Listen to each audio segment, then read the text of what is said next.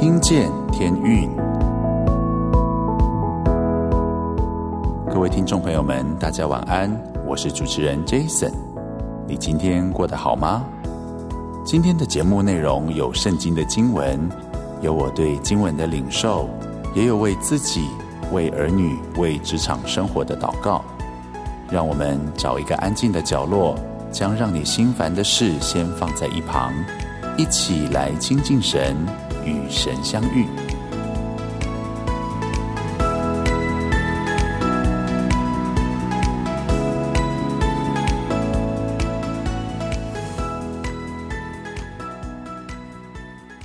听众朋友们，大家好，今天节目非常的精彩。过去这几周呢，我们访问的是呃我们电视部的猪猪姐。那从今天开始呢，我们有一连串的访问，因为上次在访问猪猪姐的时候，有聊到她的家庭，所以呢，我们今天呢要继续来访问的是猪猪姐她本人，还有呢猪猪姐的哥哥。先请哥哥跟大家自我介绍，say hello 一下。大家好，我是朱康伟，是猪猪姐的哥哥，目前在旧式传播协会咨询部服侍，很高兴在这个节目里面。嗯跟大家问候，是的，好，竹子姐，嗯，大家好，我又来了。我想大家听了前面几集之后，应该也很熟悉了。不会，我们非常的喜欢听你们的故事，这样子。那今天呢，我们主要的主角其实就是我们的啊。呃朱朱姐的哥哥，我们就叫他康伟哥哈。康伟哥，他这次上我们的节目呢，你有没有很紧张？有，非常紧张。他手上拿着他的手机，一直看着我们要分享的那个大纲，但他殊不知我会一直乱跳。哦，没有，我不会一直乱跳了，我会很轻松的分享这样。是，那那康伟哥，你跟大家稍微讲一下，你来救船之前呢，你是做什么样的工作的？我来旧船之前是在一家科技公司做工厂自动化生产设备的这这个公司做业务护理，然后呃把很多仪器设备卖给工厂做自动化的生产工作。嗯哼，嗯，你做了几年？我在那家公司待了八年。嗯哼，待了八年，然后有因因为业务的关系也跑过很多的国家，然后在这间公司有很多很特别的经历。是。所以，我们今天就要来聊聊你来救传之前呢，在那边发生的一些事情。我我昨天这几天在跟康伟哥在那边聊他的故事的时候，我相信听众朋友们应该会觉得很好玩。哈，那首先呢，我们要先先来聊一下，因为今天是听见天运的节目。那你跟天运之间的这个关系是什么？是从你从刚出生就听天运吗？天韵合唱团对于我来说又有一个更深一层的意义啊，因为啊，我大约是在一九九二年的时候带着当时的女朋友去台北社交馆，所以你的现在的太太是你的前女友？对，没错。我 最喜欢聊这个。啊，这些很喜欢很喜欢岔题耶，所以在天运的演唱会，在社交馆，在社交馆二年是不是？一九九二年给我真正的自由，然后带着呃女朋友去听演唱会，两个人是有点距离的进去演唱会，然后在演唱会。的过程当中也深受感动，离开的时候两个人的手就默默的牵了起来。你默默把那个演唱会当电影院在使用，也不错啦。我们促成一个家，对不对？但你太太那时候信主吗？她那时候没有信主，然后他们家是传统信仰，但是从她从小就立志说要嫁给一个不是传统信仰的家庭。励志哦，就是他，他也不想要再继续过过去传统信仰的生活，这样没错，对。然后来到我们家之后，因为我们家的关系，然后接触到神，然后接触到教会，然后也在我们家决志信主，嗯哼，所以就这样子。然后你们，你们到现在结婚几年？一九九七年到现在，所以是二十三年。二十三年，哇，我觉得真的是很特别。你跟你太太就从那一次之后，所以慢慢就开始认识教会了。呃，我太太，我太太在就慢慢认识。对对对对对对。你说她很喜欢音乐？非常喜欢教会里面的诗班，然后这也是呃，我跟她约会的时候是常常约在教会那其实因为我在澎湖当兵的关系，教会约会，对，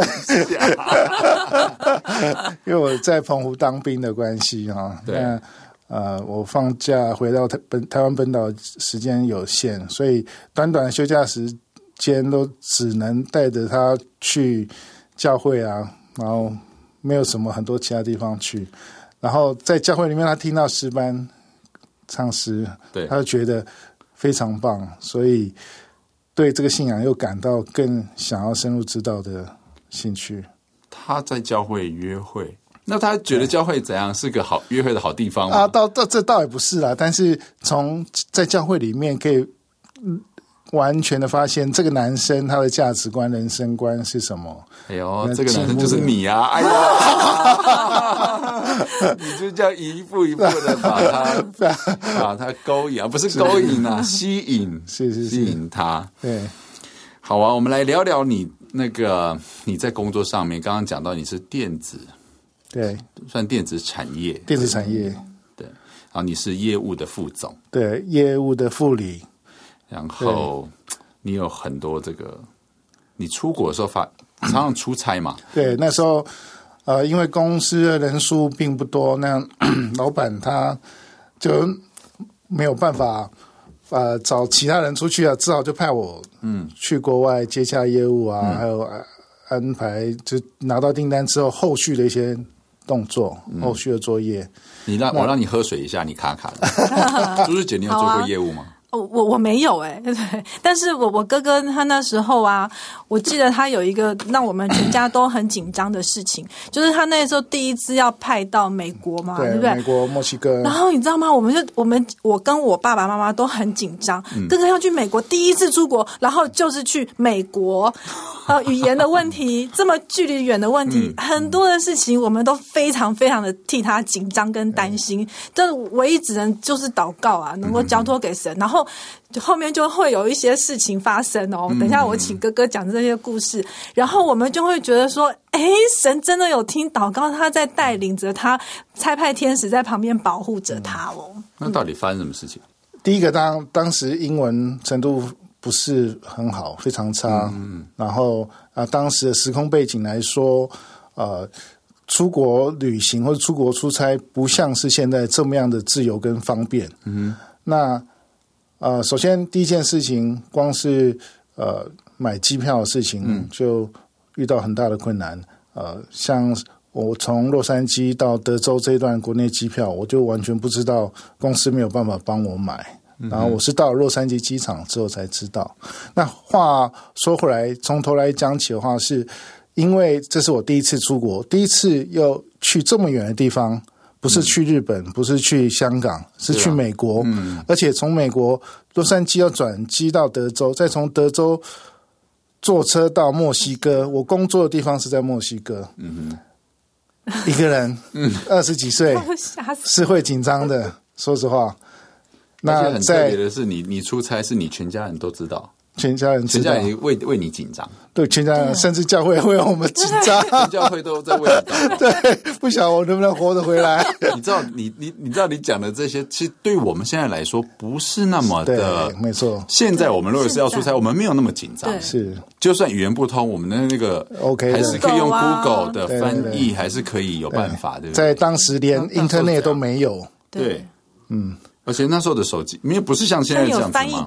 连 BB Call 都没有。很多听众朋友们没有听过 BB Call，我有用过了，我大学还有用过 BB Call。那在上帝安排天使很奇妙，在我从桃园机场登机的时候，嗯、就呃，平常我们登机的时候，在登机门口啊、呃，在。踏入飞机门的那一瞬间，通常会看到空服员啊、呃、点头致意，然后请我们出示 boarding pass，告诉我们座位在哪里。那这时候我走到那边的时候，突然有一位先生点头致意，然后抬起头说：“一看，怎么是教会弟兄？怎么是你？是你认识的人，是，是认识的，而且是我们的长辈。”那我为大家解释一下，为什么他会那么？因为他很紧张。对，一个很紧张的人要出国，然后又在飞机上面看到一个空服员是自己认识的，就觉得啊，对，整个心情就放松了，整个心情就完全放松了。然后他他有多给你一些吃的东西吗？对，他因为是负责商务舱跟头等舱的呃那个空服员，嗯、那呃他我做经营商，他事实上没有给我很多直接的协助，但是他给了我一张贴纸，嗯、要我呃入境洛杉矶机场的时候把这贴纸贴在身上。嗯哼。然后就会有地勤人员来给你协助。我猜他上面可能写着 need help，需要帮助。但是这张贴纸还是那种微笑，就是上面写一个微按一个微笑的那个 那个贴图的那种。但是这张贴纸在我呃降落在洛杉矶机场之后。入境之后，我发现这张贴纸完全没有用，但是它给了我心里非常大的安定的感觉。那个贴纸他给小朋友的啦，他是安抚你，安抚你。那后来呢？你你下飞机了之后呢？下飞机之后，因为洛杉矶机场非常大，那我人生地不熟，语言又不通，啊，花了好大的力气才知道，从国际线要转到国内线，要搭 shuttle bus 转不同的 terminal。嗯哼，哦，第一个先克服。搭 shuttle bus 去哪里搭？搭到哪一个 terminal？先克服了这个问题。嗯，然后到了国内线西南航空的柜台之后，因为我实在太紧张了。嗯，同时我抵达那个柜台的时间已经是飞机起飞前二三十分钟。嗯，然后到那边我完全也不知道美国买飞机票在柜台有一个他们的排队的规定。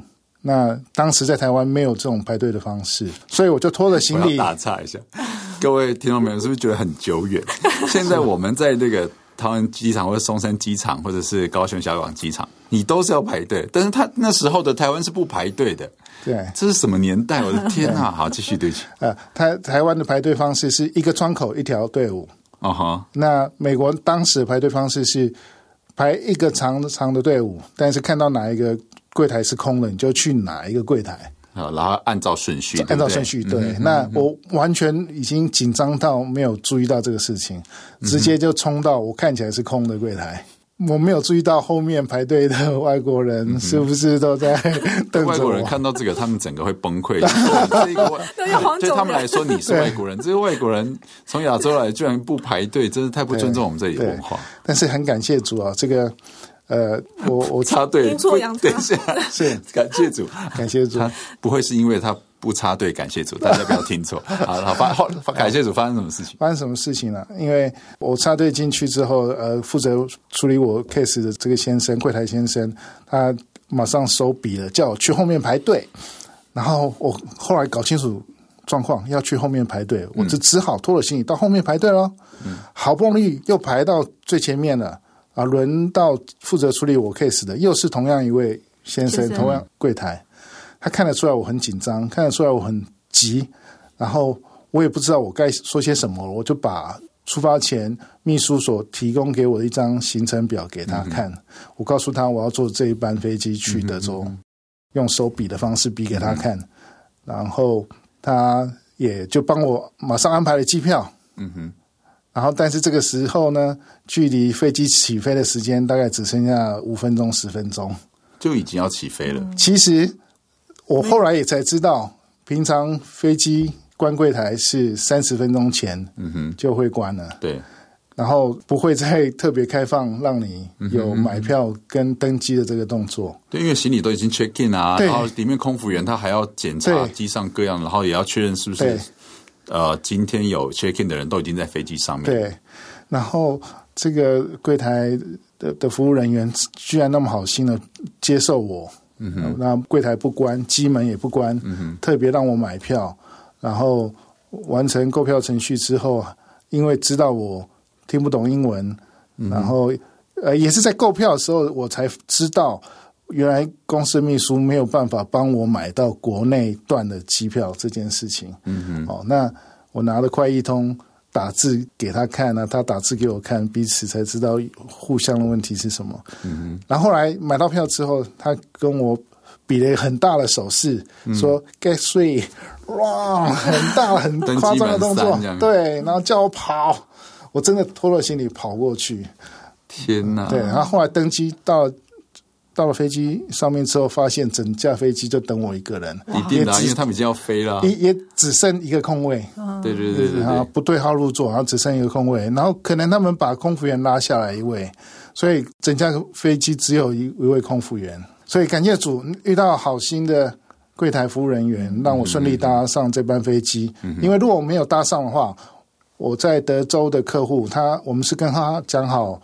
我会坐哪一班飞机去，然后他已经在那边等我要接机。嗯，嗯，那如果没有搭上那一班飞机，那客户就在那边就会白等了。嗯、那而我如果坐后面的班机去了，我也到了当地，我也不知道该怎么办。嗯哼。后来你就到了墨西哥，算是最后顺利抵达。啊、呃，对，到了美国德州的第一天，这个客户主管就很好奇我的美国签证是怎么样。嗯一回事，因为当时我是住在美国德州呃 El Paso 这个城市，然后每天坐车来回墨西哥上下班。每天坐车，所以每天都要跨越边境。每天跨越边境。那那位主管到现在我还是感谢他，他还是我的天使之一。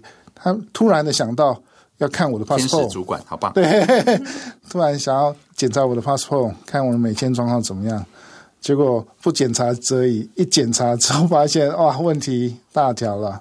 因为那时候美签，呃，台湾这边给我的是呃 single entry，不是 multiple entry，嗯哼，所以就是我如果出境了，就没有办法再回美国，嗯哼，啊，所以为了这个事情，就要待在墨西哥，待在墨西哥回不了，也很好啊，你就可以讲一口流利的西班牙文，吃着 taco 饼，对，那后来就在那边的第一天，就是去美国移民署去排除这个问题。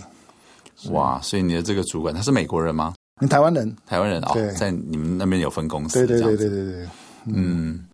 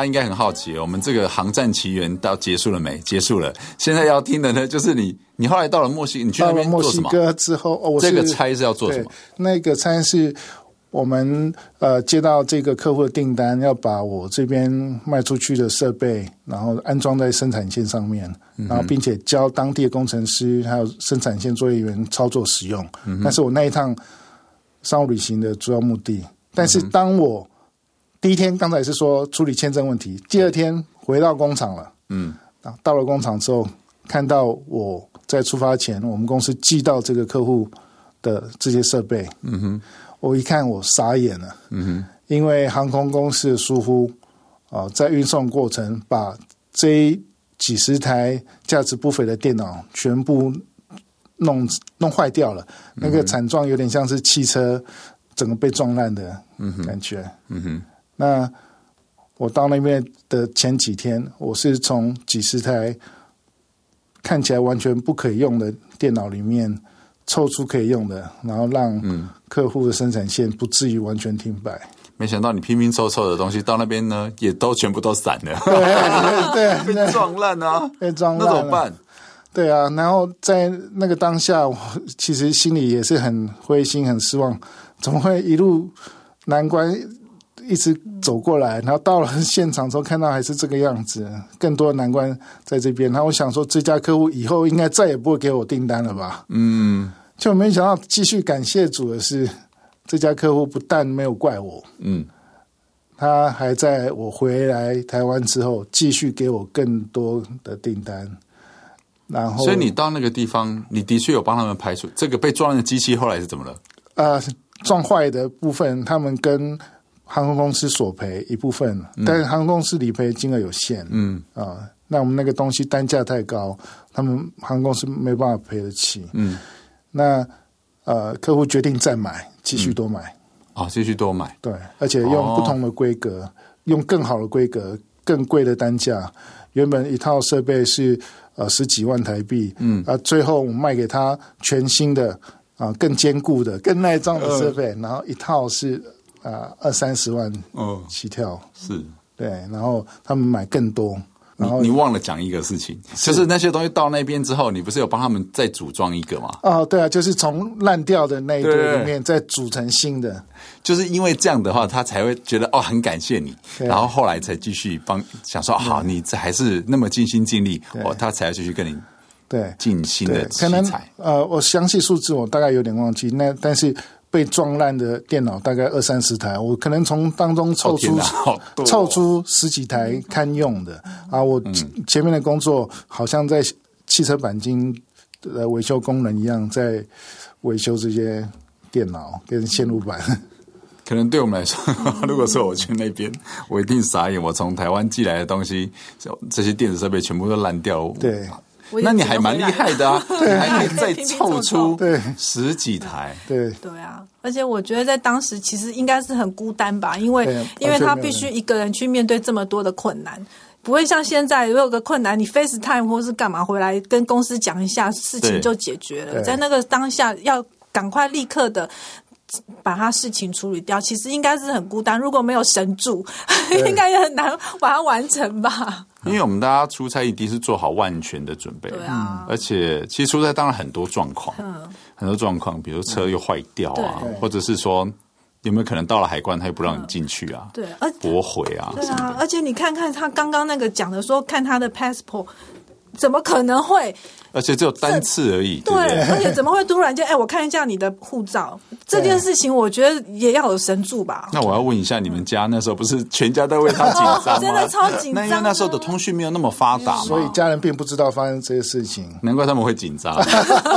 你年轻的时候是个感觉很可靠的人嘛？我我认为是。那个时候是对才被派出去嘛？对对对对。那你这样那么多出国？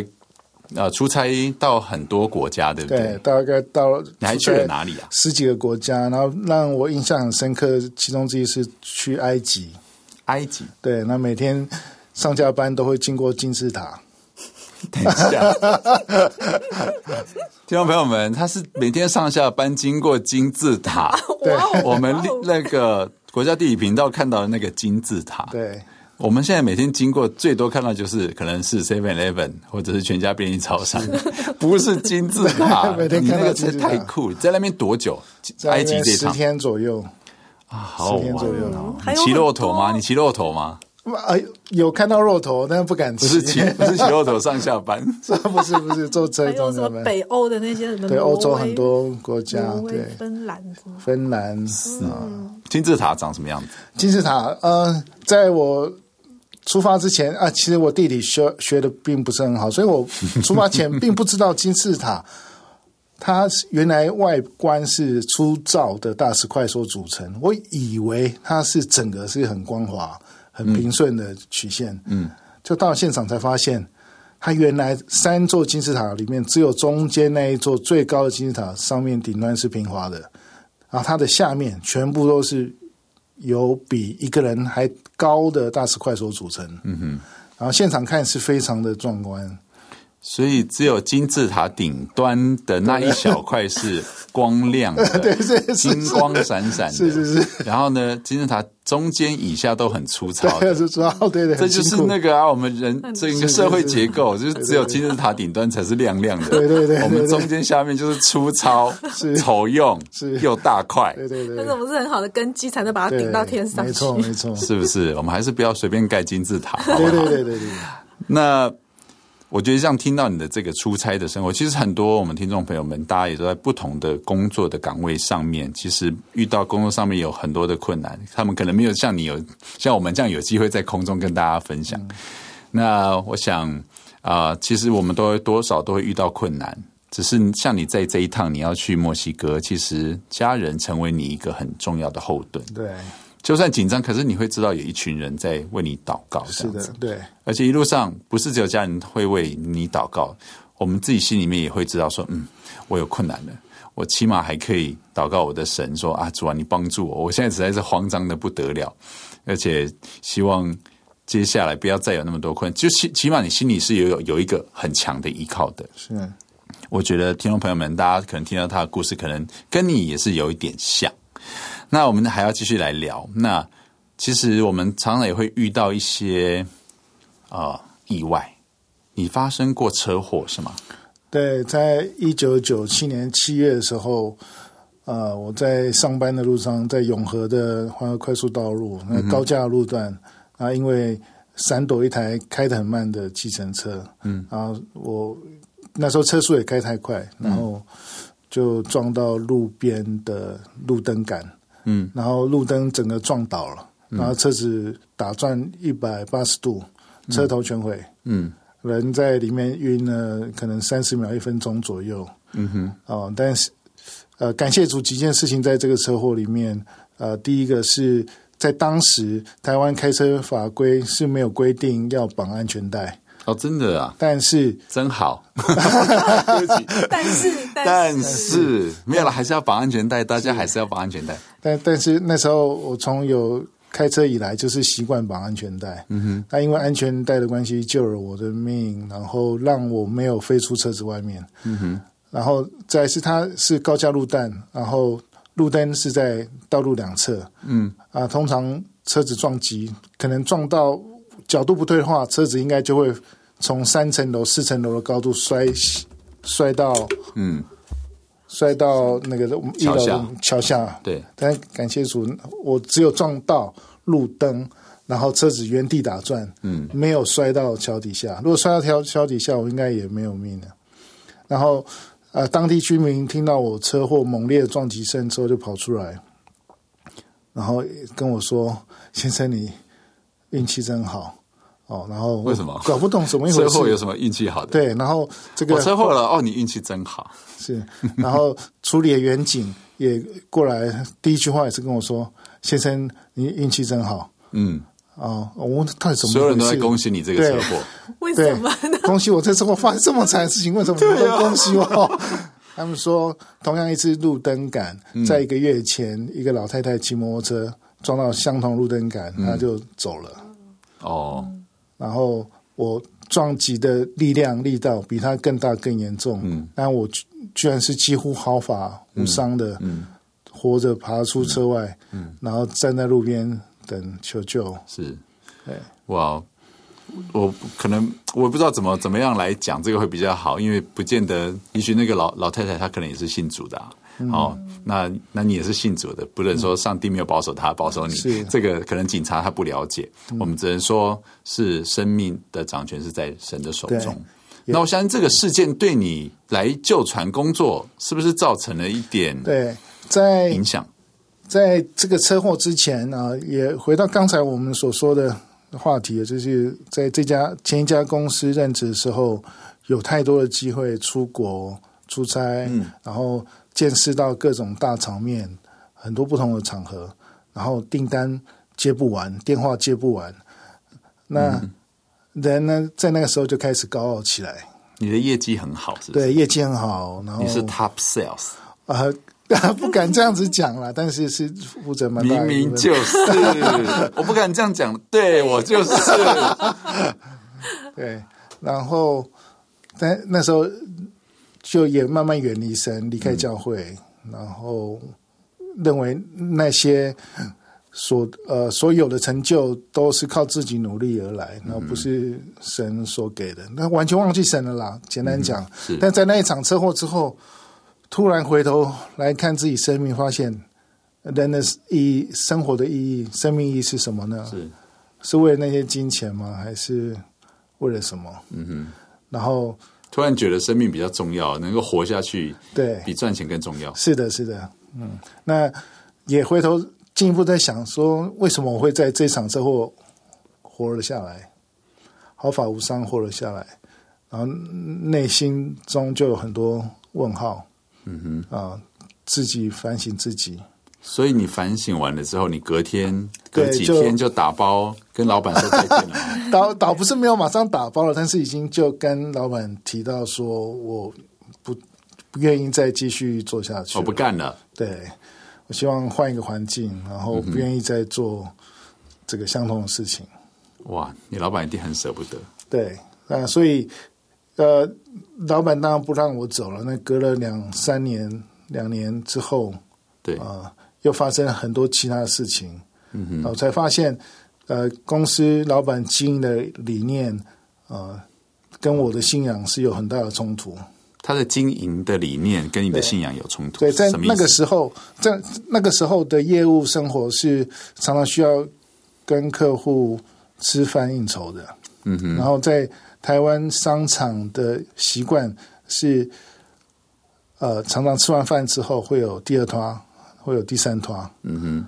那我的接受程度是只有到第一团，我们吃个饭，嗯哼，喝个小酒还 OK。但是到第二摊、第三摊哦，做一些伸手不喜悦的事情的时候，就是我的底线了，我没有办法接受。然后呃，在车祸之后两三年，那有一次呃，客户来访的场合，我们一起在公司对面的餐厅用完晚餐之后，老板说要去哪个地方？然后就把我们一行人全部推上计程车。我说的不夸张，是真的是用推的上计程车。到那个地方之后，我说不行，我没有办法。嗯，那我先跟我的客户还有供应商说抱歉。嗯，然后我的主管在当大街上用英文骂我说你不够资格做业务。嗯，然后我当下也就有点撕破脸，我当下就。跟客户道歉之后，就招了计程车回到公司，开车回家。然后从那个个时间点开始，我就百分之百跟老板说，确定了，我完全不做了，是不愿意再花时间在这里了。所以最后的这个导火线，对。可是你身为一个业务，其实你的 EQ 是要非常好的。可是你，但是这件事情，你讲的是业务的这个刷团，对不对？对，刷团。可能可能还有可能吃完饭喝了酒，还有很多其他的招待哈。对对对，很多招待。我在想，这真是跟我们的信仰有有很大的的冲突。不过，我想康伟哥他今天的分享呢，其实可以给我们很多听众朋友们，很多都是做业务的，而且这些事情有的时候是有一个，它就是一个文化。好，我们业务的文化，他的确没有办法，甚至你的老板要你这样做，你没有，你也会觉得没有办法拒绝。但我们相信呢，只要我们心里面知道，啊、呃，如果是上帝不喜悦的，你心里面就会有力量。那今天访问康伟哥是我们的第一集，接下来的几个礼拜呢，我们还会继续来谈他们的家庭生活，还有很重要的，我们接下来几个礼拜会谈到他的爷爷是我们华人。第一个算是很早期在越南还有印尼的宣教士朱醒魂宣教士，所以我们很重要是要来期待这个主题。那我们就一起来听，今天有很多好听的歌，可以成为我们生命的帮助喽。早知道，其实我也早知道，你话语曾经教导。知道，其实我也早知道，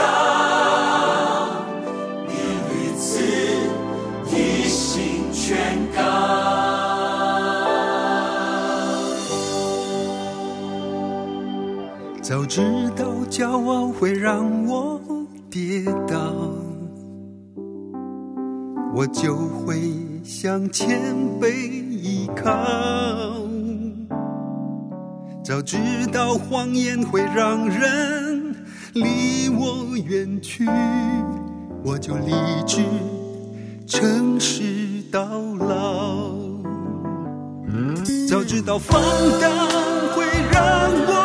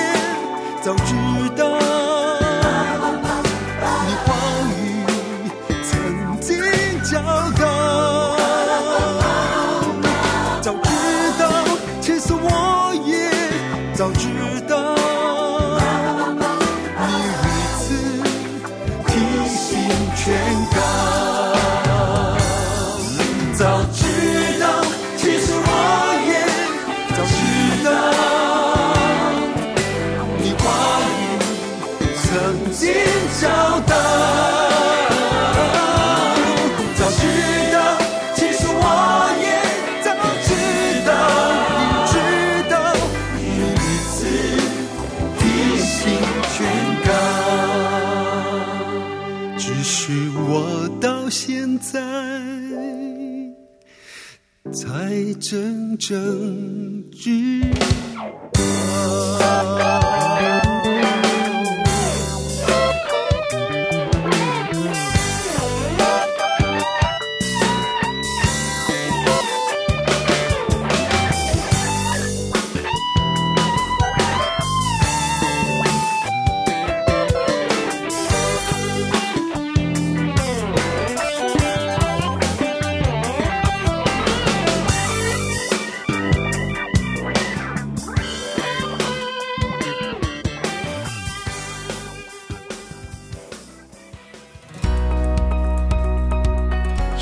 经小百科。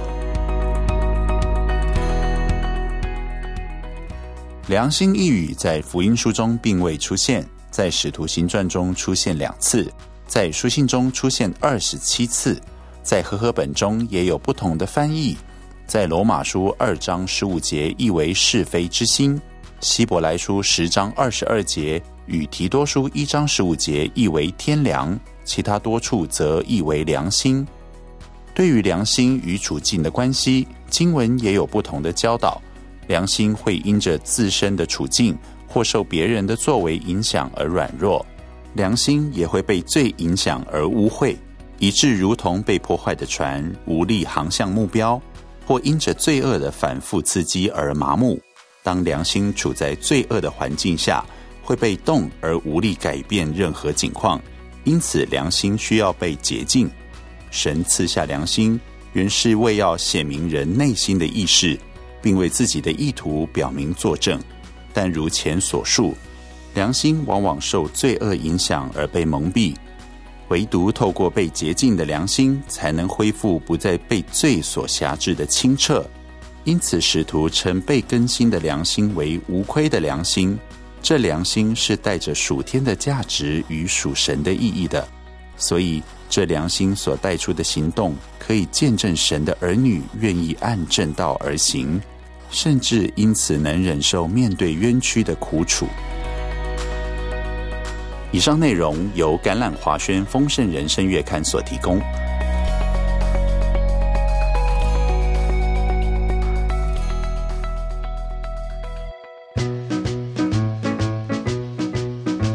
阿哲聊天听见天宇的好朋友们，大家好，很高兴又到了我们阿哲聊天室的时间了。我们今天先来听一首由天韵创作的诗歌《阿明的梦》。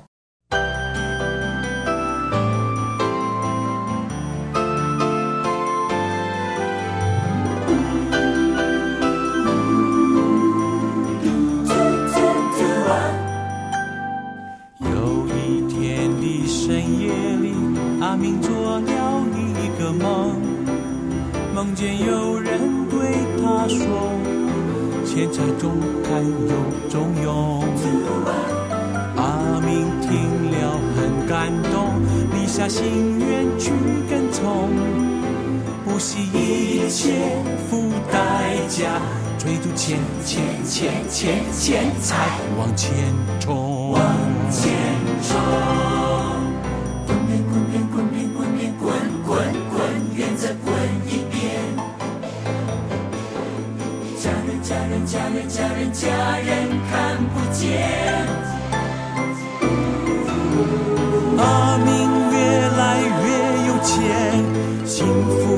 走越远。阿明越来越有钱，幸福越走越远。越走越远。有一天的深夜里，阿明做了一个梦，梦见有人。对他说：“有钱换不回笑容。”阿明听了很心痛，钱财到头一场空，所付一切的代价，原来原来都比钱更重。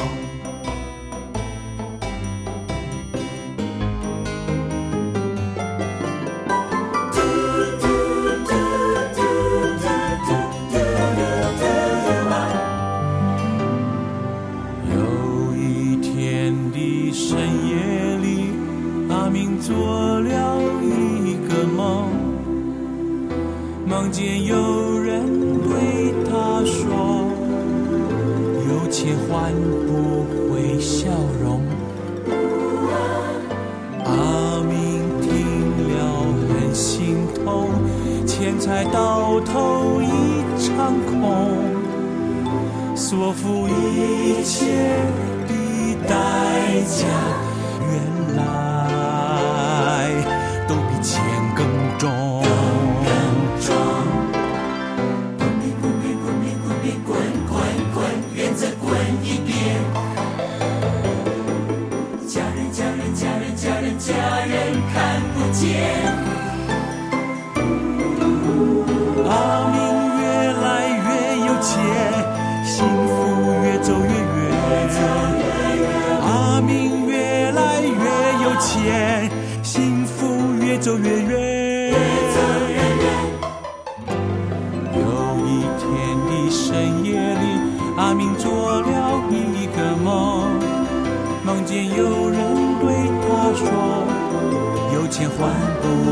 笑容。”阿明听了很心痛，钱财到头一场空。所付一切的代价，原来都比钱更重。大家刚刚听到的歌曲是收录在《天韵飞翔》专辑里面的诗歌《阿明的梦》。不知道有多少听众朋友们曾经像阿明一样，觉得这个世上钱财重看又重用，不惜付出一切的代价去追逐。一切的原则，亲友都失去了，到头来才发现这是一场空。其实，在主耶稣基督里面，追求人生的成功与价值，只要是合神心意的，相信便能找回那一条幸福的路。许多人在追求成功的路上，会看很多成功人士的书，阿哲觉得这是很不错的。像阿哲自己，尤其也喜欢看一些基督徒成功领袖的分享，毕竟那是这些名人岁月精华的浓缩。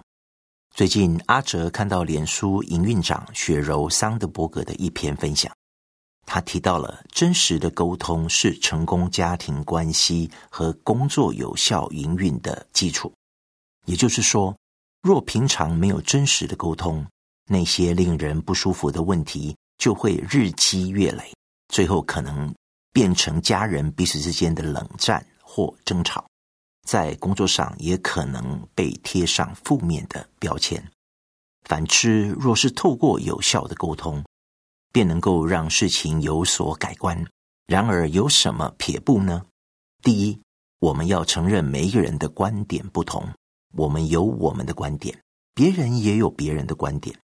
所以建议在叙述事情的时候用第一人称，会比较有建设性。例如，你从来没有认真看待我的意见，这句话一出口，可能对方会反驳说：“哪有？”然而，如果我们这样用，我有一点难过，因为你都没有回我的讯息，这样对方比较难否定，双方才可以继续沟通及讨论。第二。我们要让对方知道自己在倾听。如果在沟通中让对方知道我们在听，我们就会成为好的倾听者，也就是试着说出对方对事件的看法，然后再说明自己的理由。例如，告诉对方说：“我知道你很生气，因为我没有按照你所期望的做。”之后再说明自己没有做的理由，让对方觉得。有被同理跟倾听。最后一个，阿哲觉得很重要的就是看到别人眼中的自己。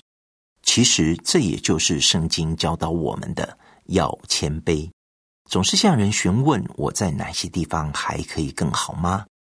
虽然任何评语可能听起来刺耳，但是痛苦的知道真相远胜过无知的快乐，不是吗？盼望这几个小方法能让我们成为更好的自己。最后，阿哲跟大家分享一首天韵早期的一首诗歌《最大的财富》。愿我们在追求成功的路上，不要忘记上帝已经是我们最大的财富了。阿哲聊天室，我们下周见。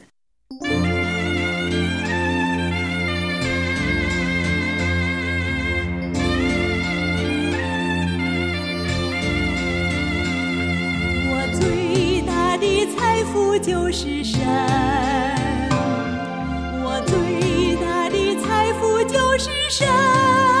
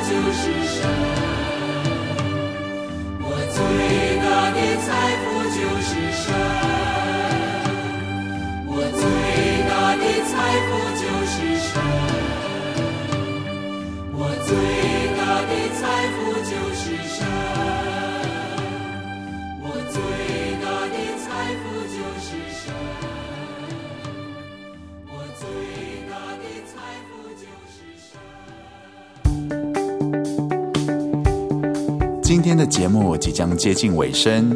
愿耶和华赐福给你，保护你；愿耶和华使他的脸光照你，赐恩给你；愿耶和华向你扬脸，赐你平安。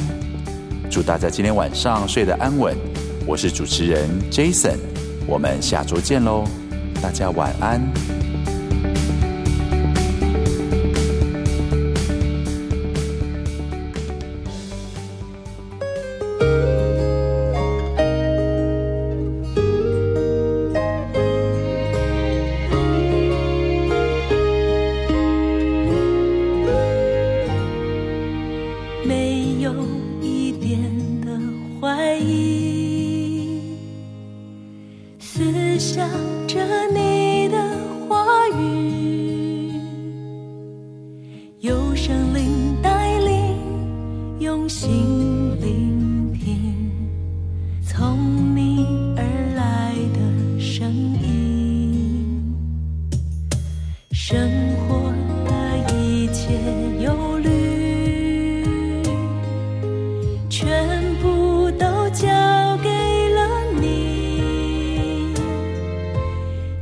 什么。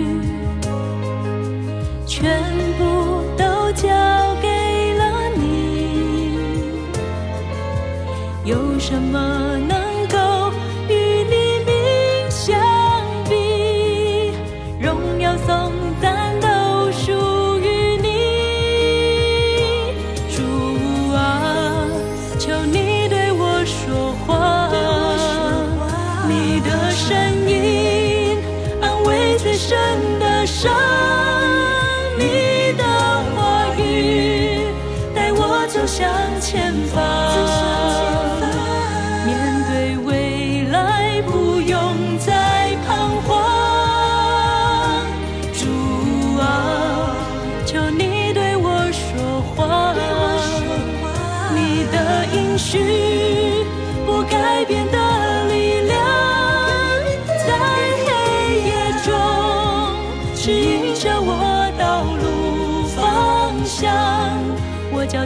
的灯，路上的